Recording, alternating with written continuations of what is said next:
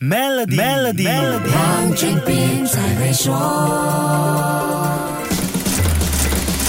你好，我是黄俊斌。疫情期间，各国提供的各种援助配套和维持接近零的低利率，扶持了家庭财富状况，也刺激了金融市场，带动财富增长。但是，二零二二年情况急转直下，通货膨胀快速升高，全球一下子进入利率飞涨的时代。尽管如此，还是有一些国家在去年实现了净财富增长。瑞士信贷和瑞银的二零二三年全球财富报告指出，拉丁美洲在对美元汇率平均上升百分之六的帮助下。净财富增加了二点四万亿美元，表现令人惊艳。墨西哥 GDP 增长百分之三点一，加上它的货币比索对美元汇率上升，协助墨西哥的私人净财富增加了百分之十五点六。不过，墨西哥不是最厉害的，巴西的平均家庭净财富增长排在第一位，达到百分之三十一点六。这个南美国家也因为对美元汇率上升，还有百分之二点九的 GDP 增长，才有这样的成绩。另一方面，俄罗斯因为出兵乌克兰被孤立，但俄罗斯卢布在去年升值了百分之五点六，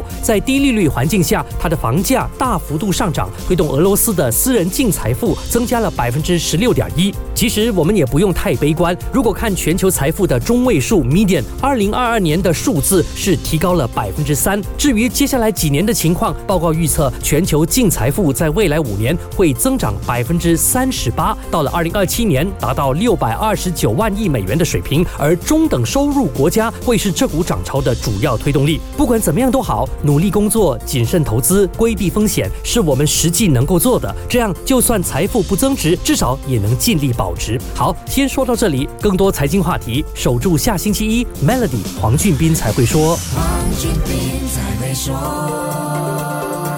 Maybank My Impact 信用卡奖励你的低碳生活方式，详情浏览 maybank.my/impact。